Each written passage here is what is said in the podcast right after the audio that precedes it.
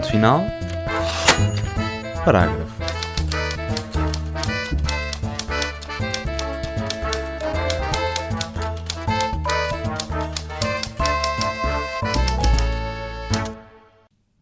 Temo que a decisão, recentemente anunciada pelo criador do Facebook, de introduzir um botão que diz não gosto, possa trazer uma mudança drástica ao mundo. Se os utilizadores passam a poder manifestar opiniões negativas numa rede social, receio que em breve tenhamos azedume, maledicência. Eu nunca ouvi esta palavra. Maldicência. Maledicência. Eu não li isto, li. Estranho. Se os utilizadores passam a poder manifestar opiniões negativas numa rede social, receio que em breve tenhamos azedume, maledicência e até ressentimento na internet. Não sei se aguento. A internet, outrora berço da cordialidade e da sensatez, pode transformar-se num antro de agressividade e violência verbal. É pena. Olá, o meu nome é Magda Cruz e seja bem-vindo ao quarto episódio do Ponto Final Parágrafo, o programa da SCFM sobre livros, literatura, escritores, a vida em geral. Neste episódio temos cá um jornalista e um escritor. E lá, dois convidados. Calma, é só uma pessoa. Ele é as duas coisas ao mesmo tempo. Com ele partilho um apelido, a área profissional e o gosto pelos livros. Bem-vindo, Nelson Nunes. Olá, muito obrigado pelo convite, antes de mais. Ora, é essa. É um gosto estar cá. Antes de mais, qual das tuas facetas é que vem mais à superfície? É do escritor ou do jornalista? Uh, eu gosto de acreditar que é do escritor, embora tenha alguns pruridos em pensar em mim dessa maneira, um, mas acho que é o que se adequa mais, sim. Um, o jornalismo é um defeito de fabrico e sou jornalista pai há, deixa-me lá ver, 10 anos, exato, já, já faz 10 anos. Um, pronto, e a minha, minha, minha formação é, é, em jornalismo, portanto, o defeito profissional é esse. Mas eu gosto de me ver mais como escritor, até porque os, os livros que eu faço são muito subjetivos e o jornalismo normalmente procura objetividade. Um, e eu combato isso com muita força. então, porquê é que passaste até chegar aqui? Que é, que é como quem diz, conta aí à malta o que é que, o que, é andaste a fazer. fazer. Ok, ok. Então, uh, pronto, fiz o, enfim, fiz o secundário normalmente. Uh, quer dizer, eu, eu, estive em economia, uh, não me safava mal a matemática, mas depois fui, fui fazer gestão para o ISEG e foi um desastre absoluto. Em 15 cadeiras fiz 6, 6 delas de letras, acho que queria dizer alguma coisa. E passado um ano e meio daquilo, uh, que envolveu muito jogar as cartas e assim, uh, pensei, bem, se calhar vou fazer um curso a sério. E mudei para jornalismo, para grande, para grande pavor dos meus pais, disseram: então, mas este é um emprego garantido em gestão e agora vais para jornalista. Pelo menos não andas nas drogas. Exato, mas é Sim. parecido. E pronto, e fui para jornalismo e tive três anos na Católica, depois fiz logo o mestrado a seguir, já a trabalhar, ou seja, eu, eu comecei a trabalhar na Focus antes de acabar, acabar o curso de, de jornalismo. Foi pai, no, eh, no, final do segundo ano, já estava já estava numa redação. Depois terminei o, terminei o curso ao mesmo tempo que estava na Focus. Fiz ao mesmo tempo produção no programa da manhã da Rádio Renascença com o Paulo Coelho e Isabel Pereira. Depois disso, Fui investigador académico na, na Universidade Católica. Uma seca. Não e, queres voltar, portanto? Uh, epá, não, não, eu gostava muito daquilo. Era, a, a, minha vida era ler, era ler e escrever. E sobre assuntos muito uh, parados e sem grande importância para o mundo, mas, mas era, era uma coisa que eu gostava de fazer e dar conferências e assim, isso, isso agradava-me. Um, pronto, depois essa bolsa, aquilo era uma bolsa de, de investigação uh, que coincidiu com o, fim do meu mestrado. Um, depois essa bolsa terminou, fui para a Fórum Estudante, uhum. cheguei a ser chefe de redação da Fórum Estudante, depois regressei à Focus e depois comecei a escrever no P3 do público e depois fui assessor de imprensa ao mesmo tempo no Sindicato dos Jogadores, que é esse, é esse trabalho que dá origem ao meu primeiro livro. O que é giro, porque o teu nome, as iniciais NN, sim. pronto, está giro ah. o futebol, está giro. sim, sim, pois é, nunca tinha, nunca tinha pensado nisso, mas é verdade. Um, pronto, e depois disso, depois de estar no sindicato, ah, um, pronto, continuava no, no, público e comecei a trabalhar numa agência de storytelling, uhum. que é onde continuo até hoje. É True Stories? Exatamente, que é True Stories, que é, que é do, do Paulo Ferreira, o jornalista, e... Uhum E pronto, e o que eu faço é escrever guiões para vídeos, acompanhar filmagens Passaste pela ficção que tentaste fazer? Sim. Ouvi dizer que tentaste. Eh, Não, é que, eu, eu fiz um exercício de ficção há uns anos, aquilo é, é muito fraco. Eh, e depois tive outras coisas que foram lidas por editoras, mas aquilo de facto não era grande coisa, ou o meu nome não gerava grande interesse, e então eh, aquilo não foi publicado. Nada contra. E agora tenho. Está uma coisa de ficção a ser lida por editoras e vamos ver se. Tum, tum, tum. Exato, se é desta vez. Pronto, nos entretantos, comecei a escrever livros, escrevi esse tal de, de futebol que estava- que estavas a dizer. Depois escrevi um sobre humoristas e depois escrevi outro sobre cozinheiros e depois escrevi outro sobre porrada na internet. É isso. Giro. Eu tinha os títulos alguns aqui. Então, é o, o ah, primeiro quando foi a bola entra. quando a bola não, entra. entra. Exatamente. Que é, basicamente aquilo é, um, é uma súmula de, ah, De casos? Sim, de jogadores a quem a carreira não correu bem. Que na verdade representa a maior parte dos jogadores de futebol no- em Portugal e no mundo inteiro. Sim, foi fácil. O que, o que foi difícil foi selecionar ah, as certas para entrarem no livro, é? Para serem variadas. Para... Enfim, há casos que as carreiras correm mal por lesões, outras por causa de agentes, outras por causa, por causa de empresários, treinadores, enfim. Outras por causa de más decisões dos jogadores, também acontece, não é? Ah, e foi isso. Depois, no ano seguinte, fiz um livro chamado Com Humor Não Se Brinca, com entrevistas a sério a humoristas, ou seja, eh, em que os punha a conversar a sério sobre a arte de fazer rir os outros, e porque me interessava muito. eh, Isto é uma coisa que eu. Eu estou sempre a dizer isto. ahm, eu gosto muito de escarafunchar os cérebros dos outros. Que, o que significa que eu, eu gosto de me sentar à frente de pessoas e perguntar-lhes Puxar o fio. Exato, e, e perceber. pá, no caso destes tipos, já viste qual é que é a lógica de, de eles pensarem seriamente em. Ora bem, eu para o resto da minha vida o que vou fazer é fazer rir os outros. Isto é preciso ser maluco. É. É como o que eu vou fazer para o resto da minha vida é cozinhar para os outros. Que. Pá, isto, Aquilo que isto uma- falaste no, no Isto não é, uma, não é um livro de receitas. Exatamente, que foi o que foi, foi, foi lançado. 2017. Sete, exatamente. A- Ao mesmo tempo, também me interessa muito escarafunchar os cérebros das pessoas que passaram por situações limite. Como o caso destes jogadores, que tiveram sempre pá, com a corda no pescoço, não é? Com. ah, enfim, não, não era fácil arranjar clube, tiveram uma lesão, não jogavam, viam outros colegas a passar-lhes à frente, enfim, milhões de coisas. Tre- Treinadores que não, que não os respeitavam, que não gostavam deles, presidentes que, que eram uns animais e que os tratavam abaixo de cão, enfim. Ah, e agora, neste último livro, no Quem Vamos Queimar Hoje, essa busca pela situação limite é, é a mesma, embora o tema seja outro, que é o que é que sentem as pessoas que são cilindradas pela internet, m- por este ódio pelas redes sociais, quer dizer, como é que, como é que o, o Henrique Raposo viveu ah, ter visto os livros dele a arder no, Arder, no pois. Alentejo e coisas desse género, não é? A gente está a falar um pouco mais nisso. porque, portanto, tens muita coisa, muita coisa nasceu, vive e espero que nasça Uhum. Sim, a também. ideia é essa. Epá, Sim. não é? eu não posso dar mais detalhes, mas eu ando tão entusiasmadinho porque eu tive uma ideia tão boa. Tipo, epá, eu até tenho. Escreva eu em 40 sítios te- diferentes. Epá, fogo. Eu tenho. não, mas eu- não perderes isso. Juro-te, eu tenho muito medo de. Porque a ideia não depende só de mim, não é? Aliás, como estes livros todos. é. Eu, eu tenho a ideia e.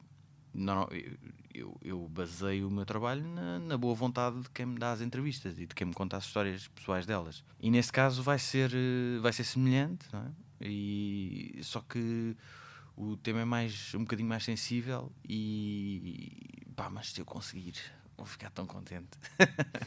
Suponho que já estejas mesmo cansado de falar do teu livro esta semana, e semana passada. É pá, sim, já, Sim. felizmente já dei muitas entrevistas e as, as pessoas eh, estão estão a mostrar bastante interesse no livro e eu fico muito contente eh, por isso, portanto, é, é sempre um. Embora, embora às vezes eh, repita as mesmas coisas, mas, mas isso não, não, não é necessariamente mau porque nem sempre as pessoas aproveitam as mesmas coisas, não é? Os, enfim, Também não podias inventar, não é?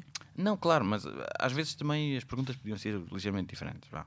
É, às vezes acontece Isso é um jornalista a pensar. Sim, sim, exato. E- mas eu padeço do mesmo mal. Eu também faço às vezes as mesmas perguntas às, às pessoas que já responderam 500 vezes. Ah, mas isto para dizer que. Quais é que são os limites do. Não. Exato. pois, eu, eu já faço essa pergunta por piada. Tá certo. Mas eh, interessa-me particularmente como é que preparas um livro destes com uma base jornalística tão, tão grande, não é? É, é dif- difícil, suponho, porque tens três livros deste género. Aliás, Uhum. há um de que não falaste.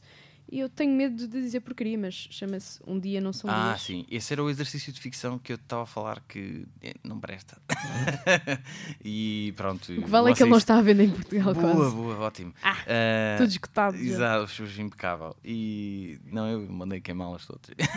E depois, te- exato. depois admiras Exato, exato, exato. Eh, não, mas esse, esse foi, isso foi uma, uma brincadeira de ficção e é uma edição de autor, ou seja, é uma coisa que eu não aconselho ninguém a fazer, que é pagar para ser publicado. Pronto, e depois comecei a ser sério, não é? aquilo, aquilo foi mesmo uma brincadeira. Pronto, e agora os livros são publicados, eh, enfim, com pompa, não é? E com, circunstância. Exatamente. Claro. Antes de mais, como em todos os episódios até agora, começámos com uma citação e desta vez ela faz parte de uma crónica de Ricardo Dos Pereira chamada Admirável Facebook Novo, publicada no livro Reacionário com dois Cs. Não sei se tinhas apanhado, quer dizer, corrigiste uma palavra é porque conheces, não é? sim, sim. Claro, eu, conheço os, ri- os Até porque livros. és amigo do Ricardo. Sim, eu conhe- conheço os livros todos dele. Já, antes de ser amigo, já era fã. Há, Claro. Sei lá. Eu, eu, eu sabia, se que sabia, eu acho que ainda sei Sketches do Gato Fedorento de cor. Não é? Portanto, ah, mas sim, sou, sou fã dos livros dele e leio sempre. Também queria notar que é um trocadilho feito com o romance O Admirável Mundo Novo.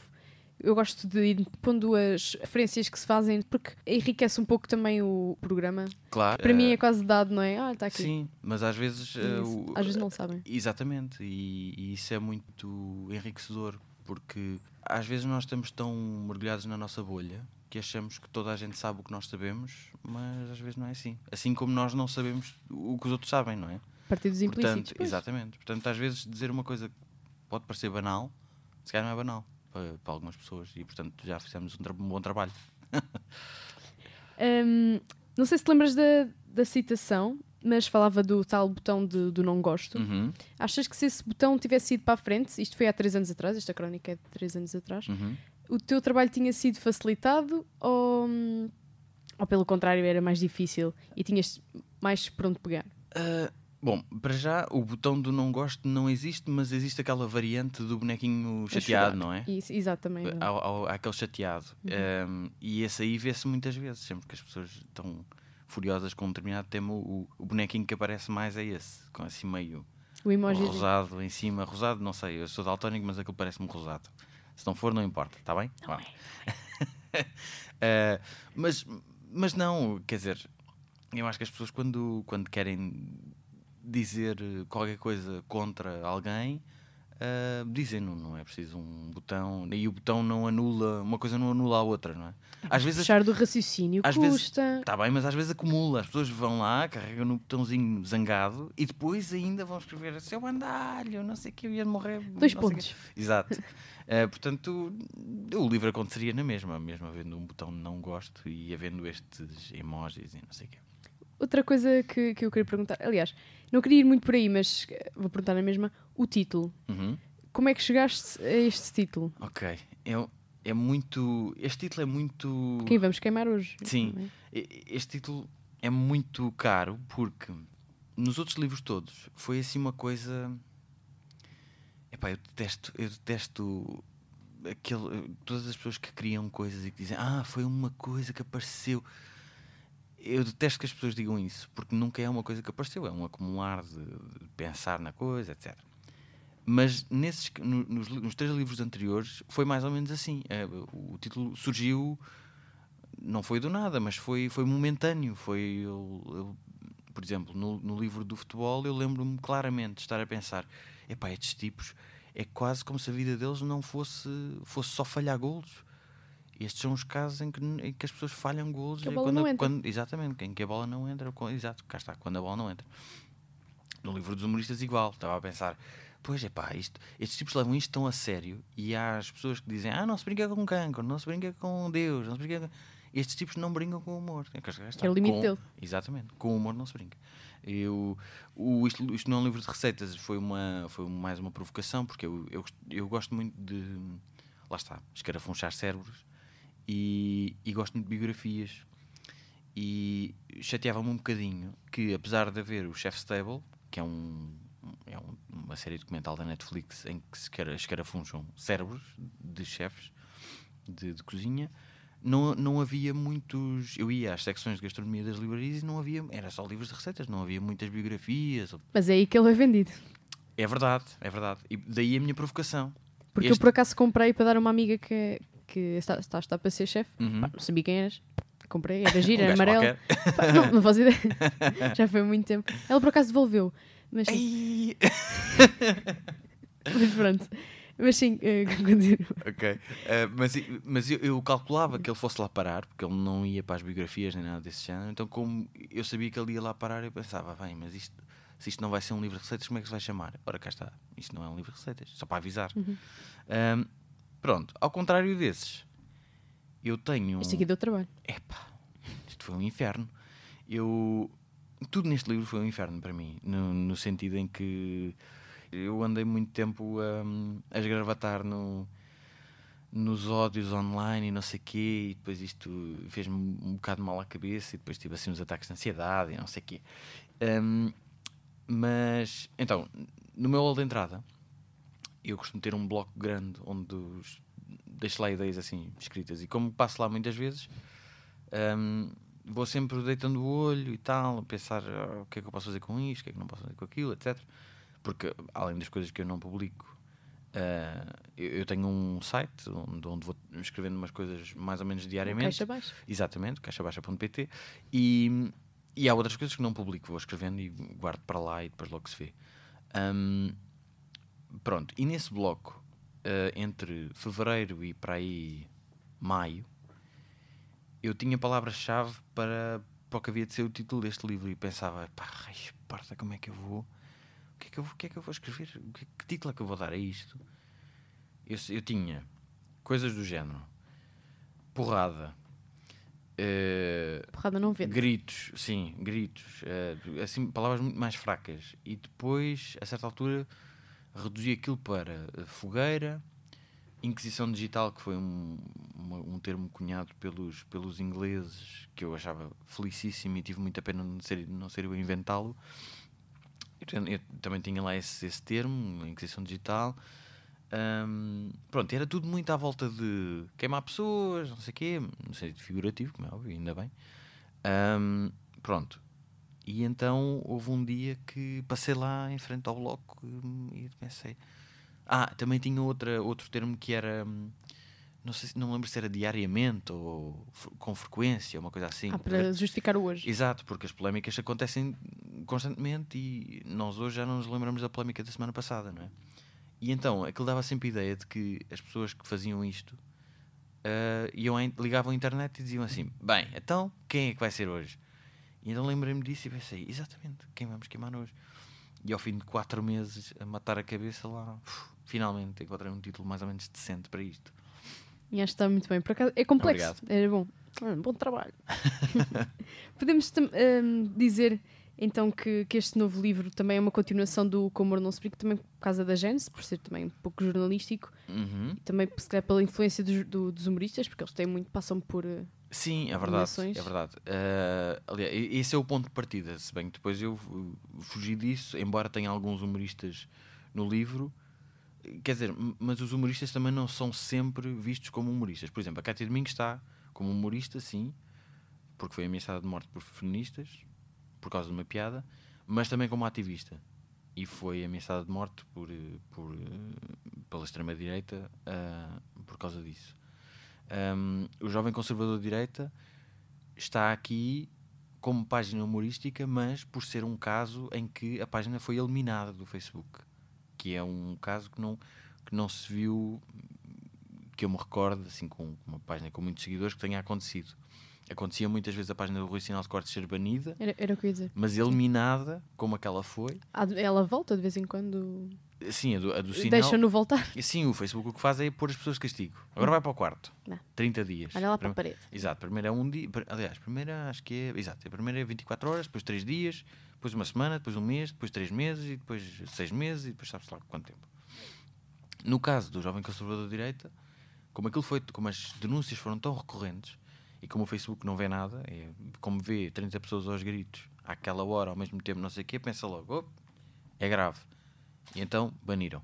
E hum, o que aconteceu é que, como aquilo foi banido tantas vezes seguidas, o Facebook decidiu eliminar, pura e simplesmente.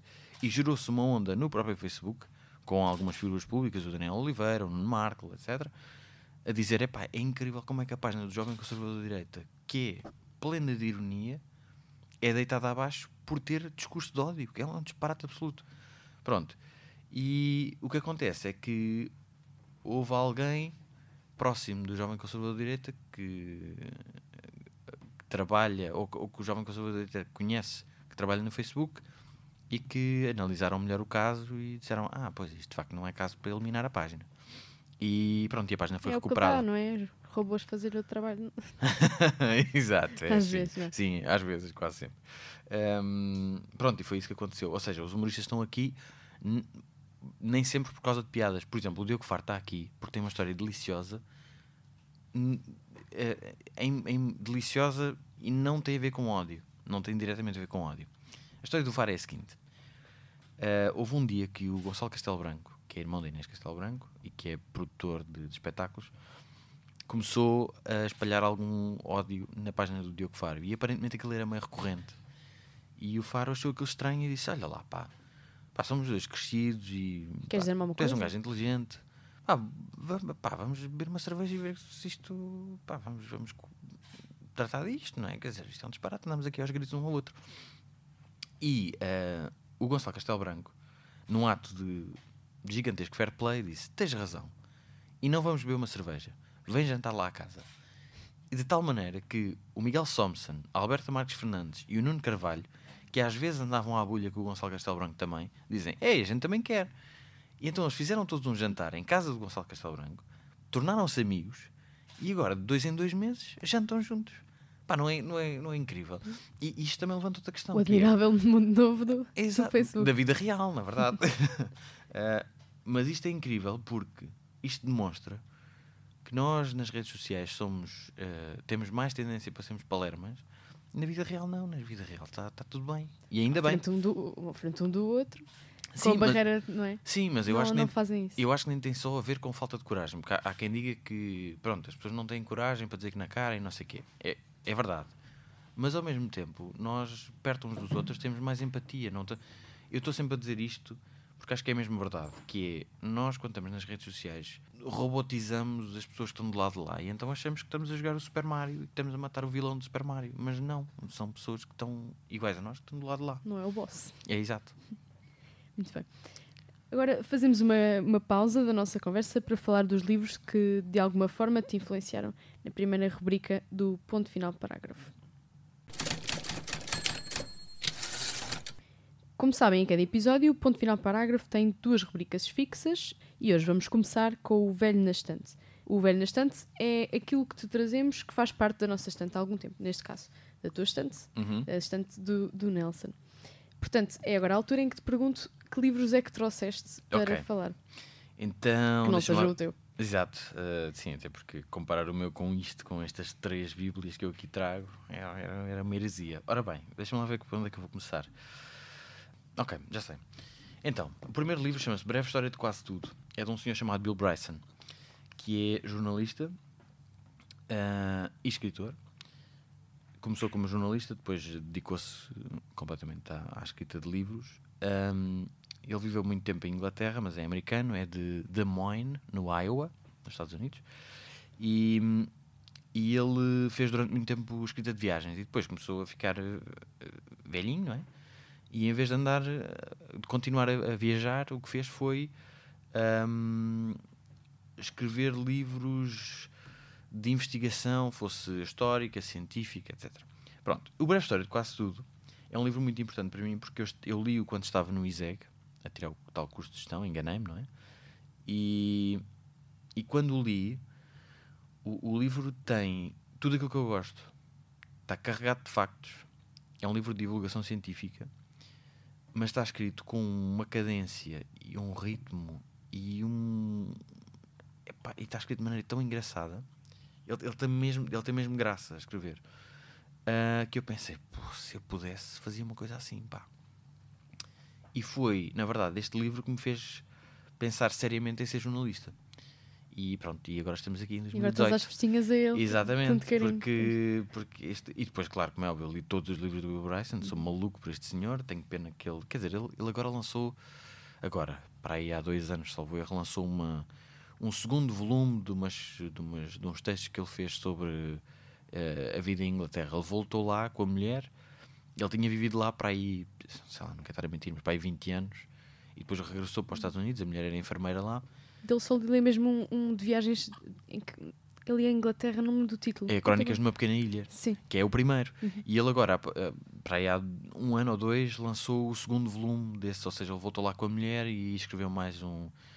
eh, ele- aquele chama-se Notes from a Dribbling, não sei o que é, não, não me recordo ao certo, mas é uma questão de procurarem por, Bill- por Bill Bryson e, o, e, e esse livro há de lá estar.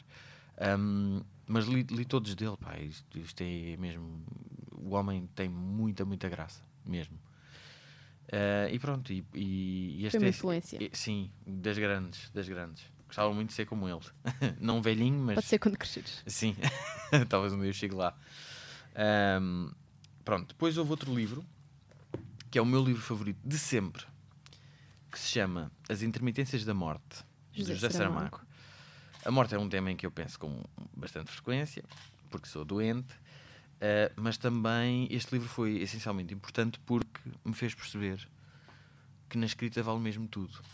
E eu passo a explicar porquê. A primeira frase deste livro é a seguinte: No dia seguinte ninguém morreu. E isto, poder fazer isto, significa tu podes fazer tudo. Há uma jornalista que o entrevistou e diz que ah, isto é quando chega ao fim, dá para voltar ao início, não é? E ele ficou chateadíssimo. A sério? Sim, eu- porque o primeiro episódio do Ponto Final Parágrafo foi dedicado aos 20 anos do. Ah, do Nobel. Exato. Ok. Ahm, portanto, pronto, consumi muita coisa de Saramago Aham. para E aquilo. bem, e bem. E Por bem. exemplo, essa traça que está na, na capa, não é? Uhum.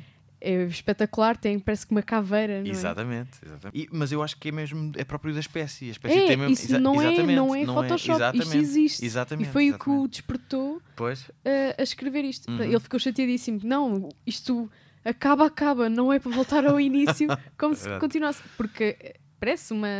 pois é, parece circular, não é? não é? Exatamente, exatamente. O uma analepse, muito bem. Ha. Termo que eu já não lembrava, porque já saí da faculdade há muito tempo.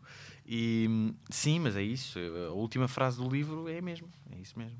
É no dia seguinte ninguém morreu.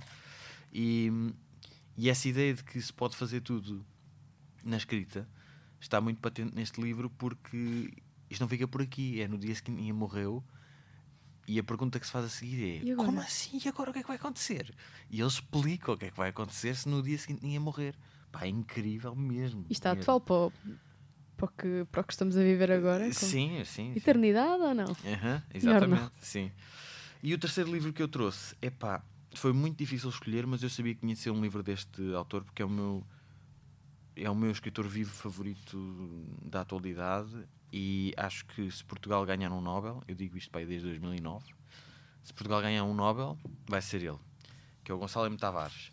E eu trouxe o Atlas do Corpo e da Imaginação, como podia ter trazido a viagem à Índia, o Aprender a Redar na Era da Técnica, o Mateu Perdeu o Emprego, sei lá.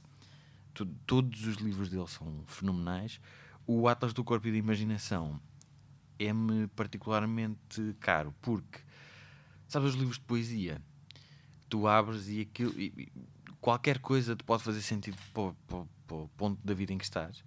Isto é mais ou menos, é mais ou menos igual. Isto é uma, é uma reflexão sobre o nosso corpo e a nossa imaginação, com fotografias incríveis dos especialistas.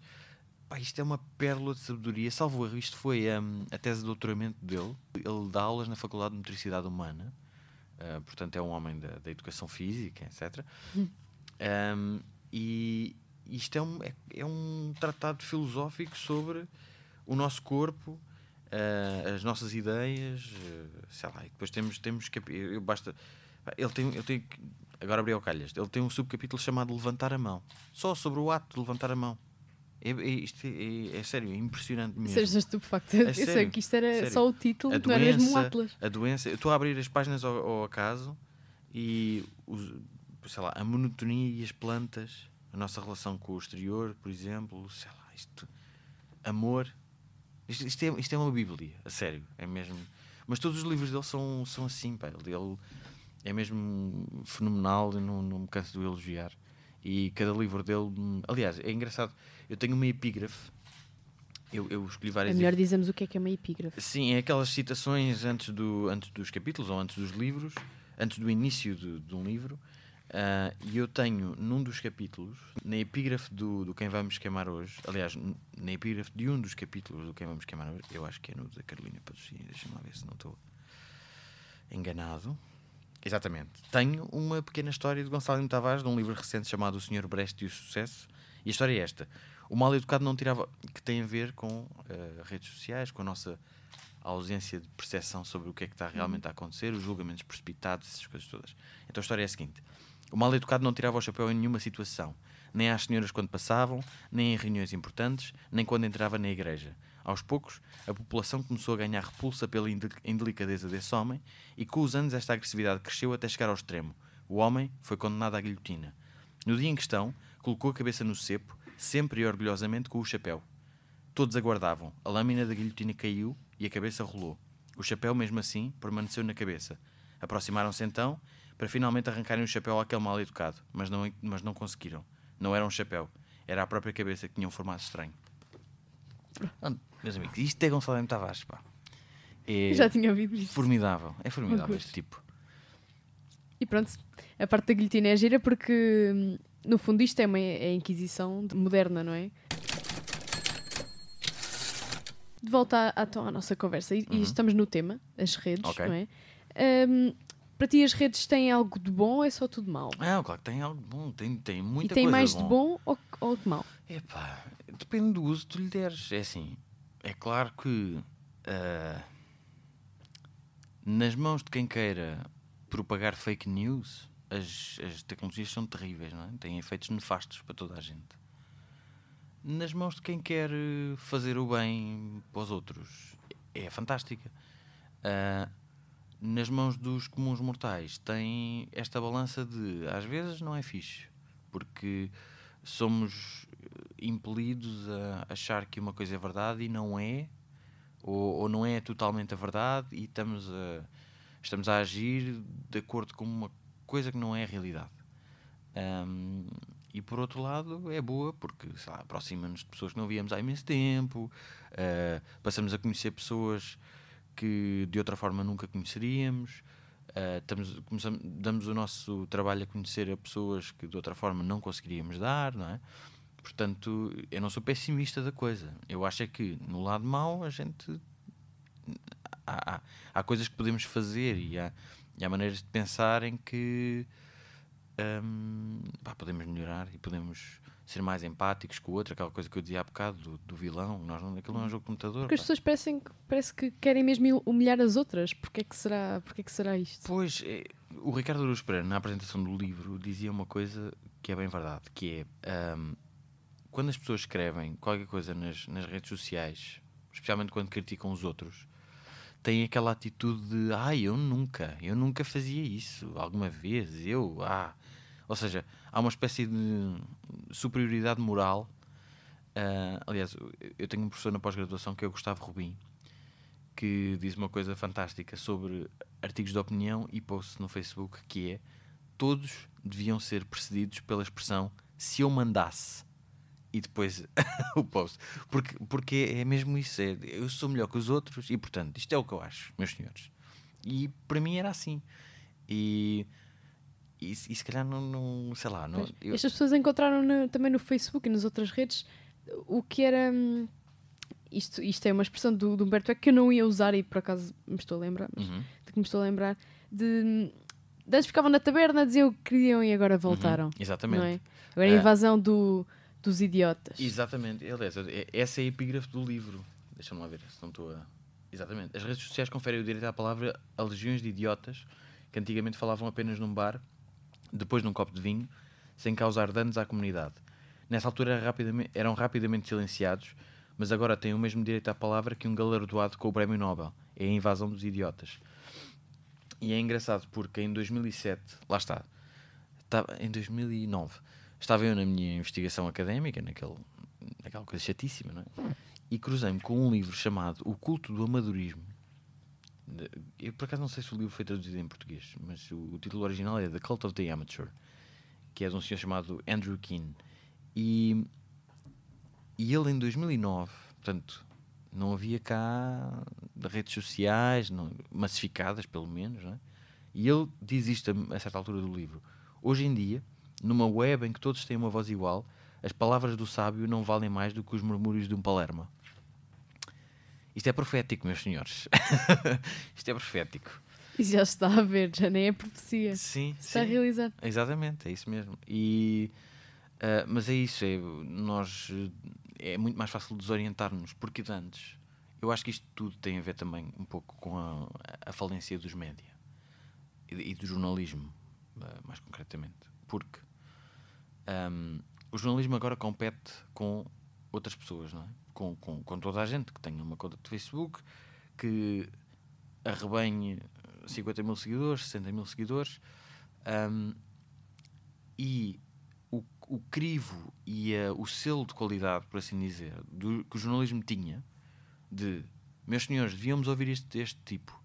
Meus senhores, aquele senhor não tem nada de interessante para dizer porque é, é um extremista, enfim, é- não, não tem credenciais para falar no fórum público, enfim. Ahm, não é um especialista sobre determinado tema. ah, e essa confusão nova de, de- de chegada de novas vozes, a chegada de novas vozes não, não, não é má, mas, mas causa confusão e, e numa sociedade que não tem grande literacia para os médias, Baralha também. Exatamente. Eh, ao mesmo tempo, a imprensa, como eh, está, está a atravessar uma crise grande eh, de formatos e de conteúdos, etc., um, e porque lá está tendo de competir com eh, formas de entretenimento cada vez mais, as Netflix da vida, o- os, sei lá, os, os entertainers que por si só fazem, os youtubers, por exemplo, bom, um, portanto, as fontes a internet no geral, né? As fontes de informação são variadíssimas e a imprensa começa, começou a quase a definhar e a dizer "É, agora não, agora temos de rivalizar contra estes tipos e não as notícias não são tão interessantes como um youtuber a cortar eh, uma coisa com uma faca quente, não é? Um, isso deu origem a, a uma crise do jornalismo eh, que já estava a começar a acontecer, mas eh, acentuou-se bastante a partir daí. Um, e o jornalismo começa a apostar numa forma cada vez mais forte de infotainment. O que é que o infotainment faz? Dá voz a palermas e, e não diz tanto às pessoas: "Epá, a gente devia ouvir este tipo, embora ele seja um chato. Este tipo tem coisa a dizer. O Humberto Eco a falar era, era parado, não é? Mas, mas era um tipo que tinha coisas importantes a dizer. E as pessoas não deixaram de ouvir porque o One te fala mais alto. E pronto, tudo isto acresce também ao facto de haver alguma imprensa que faz notícias com base em scroll no Facebook, no Instagram, e então está lá polémica no Facebook da Rita Pereira. Quando não está lá polémica nenhuma, foram três pessoas que disseram: É, não gosto dessa saia. Lá está lá polémica.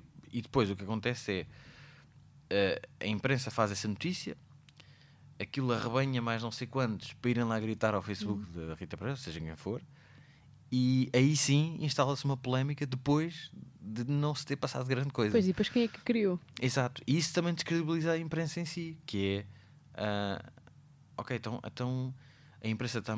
Eu sigo a Rita. Eu não sigo, mas imaginem, eu sigo a Rita Pereira no, no Instagram. Rita, tens que seguir o, o E o Nelson, para ele. exato. E. e por exemplo, a, sei lá, a nova gente diz o Instagram da Rita Pereira está a arder, não sei o quê, né, ince- incendiou-se com polémica.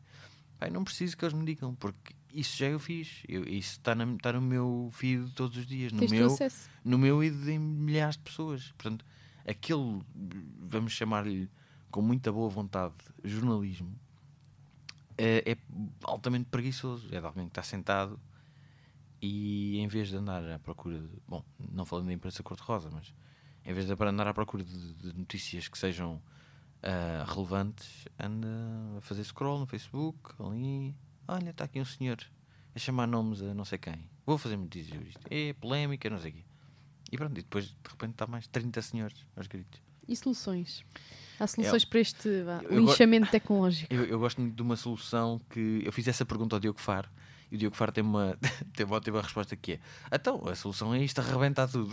P- podia ser uma solução. O mundo estourar e pronto. Começámos todos do zero.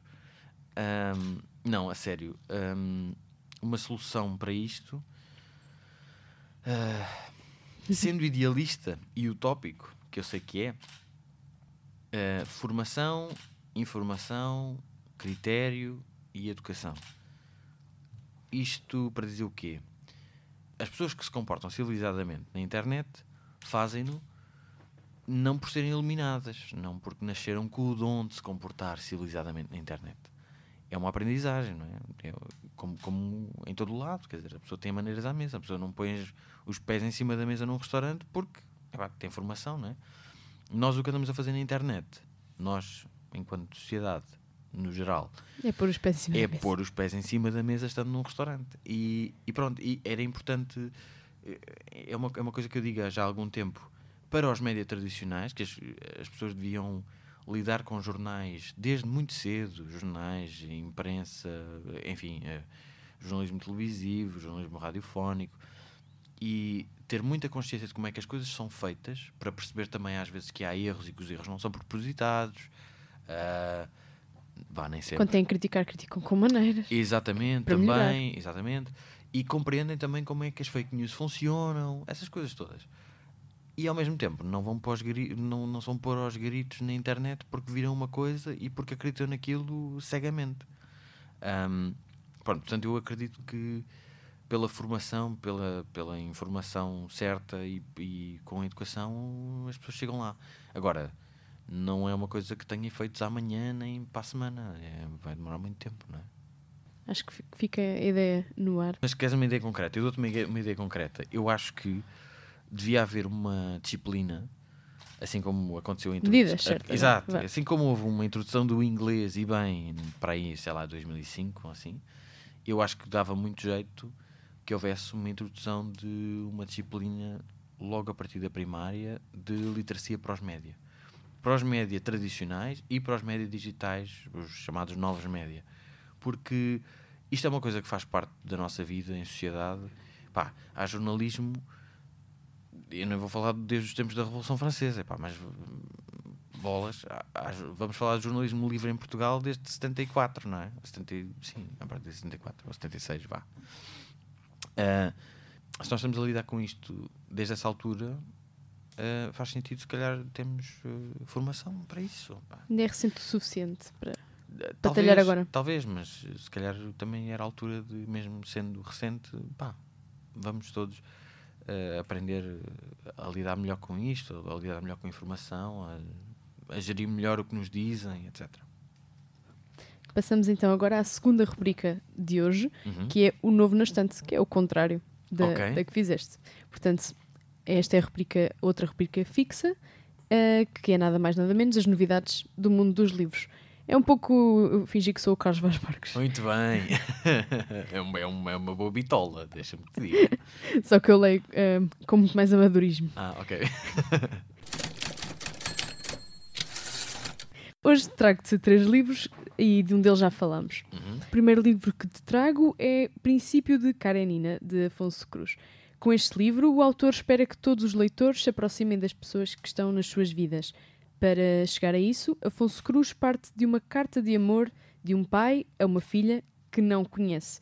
Na história, o pai conta a história dele à filha, revelando aquela que também é a história dela.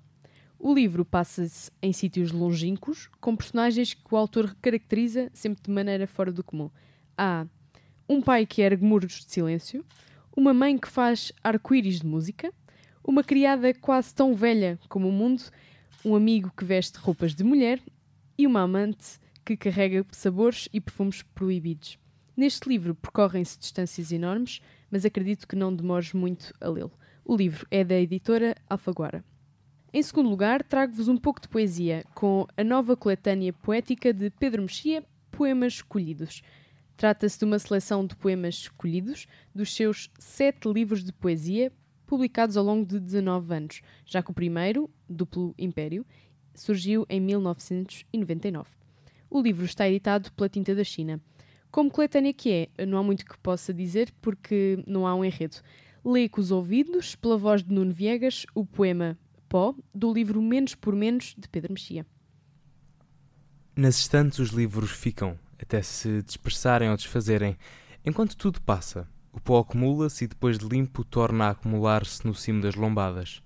Quando a cidade está suja, obras, carros, poeiras, o pó é mais negro e por vezes espesso. Os livros ficam, valem mais que tudo, mas apesar do amor, amor das coisas mudas que sussurram e do cuidado doméstico, fica sempre, embaixo, do lado oposto à lombada, uma pequena marca negra do pó nas páginas.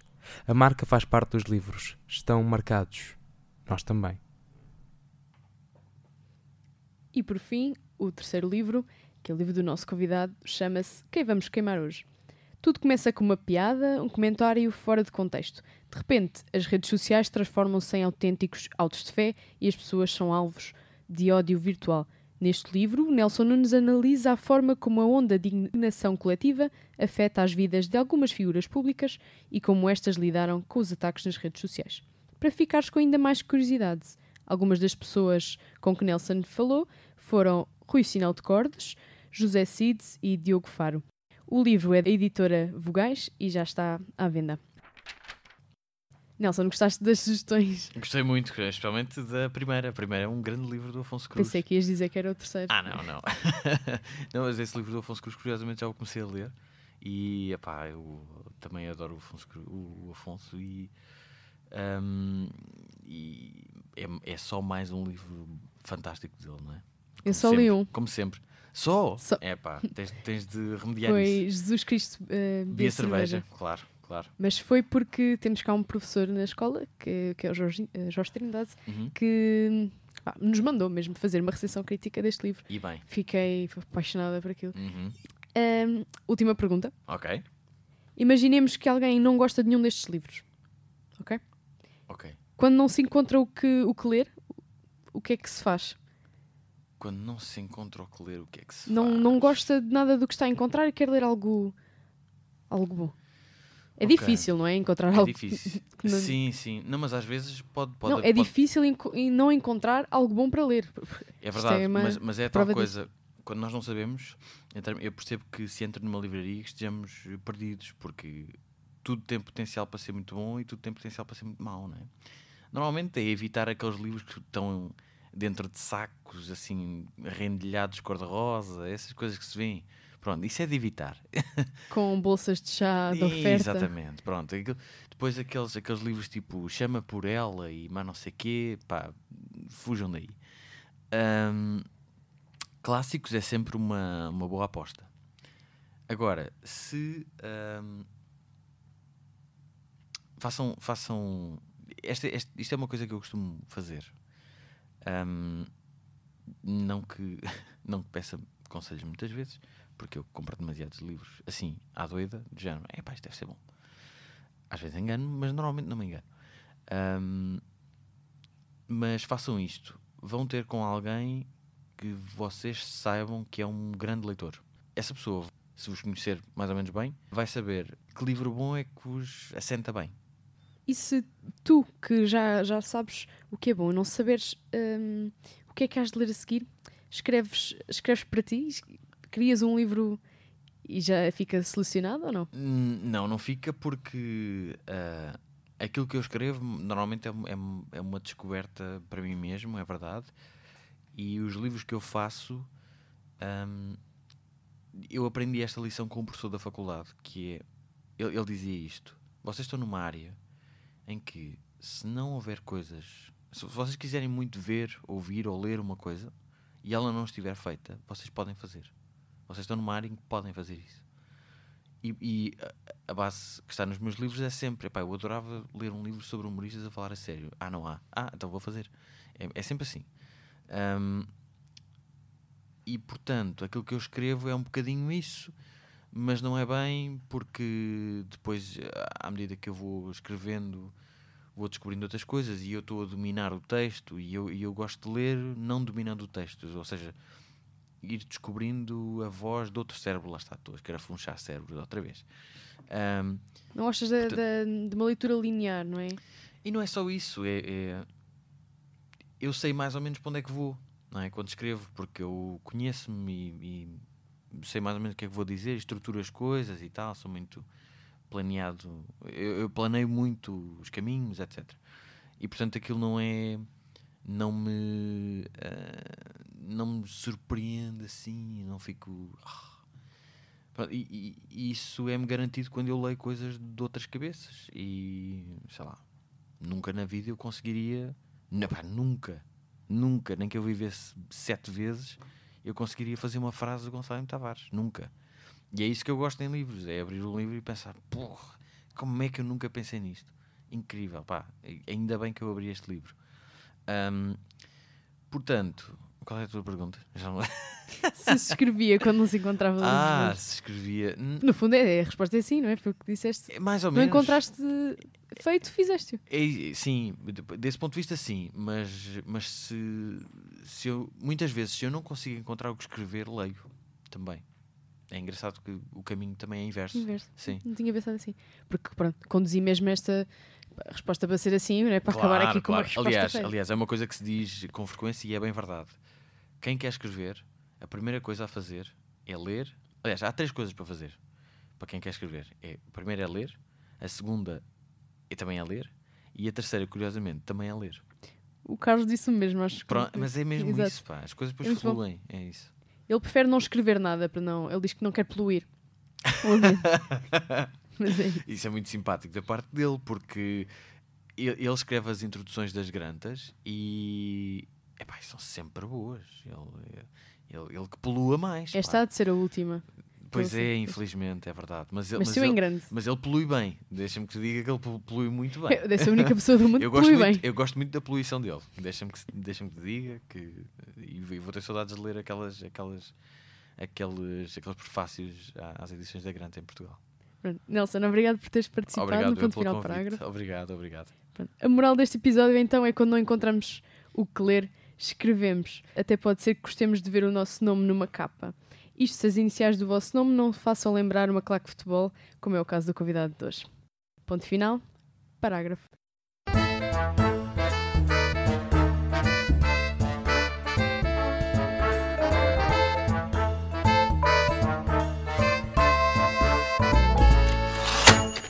Acho que se.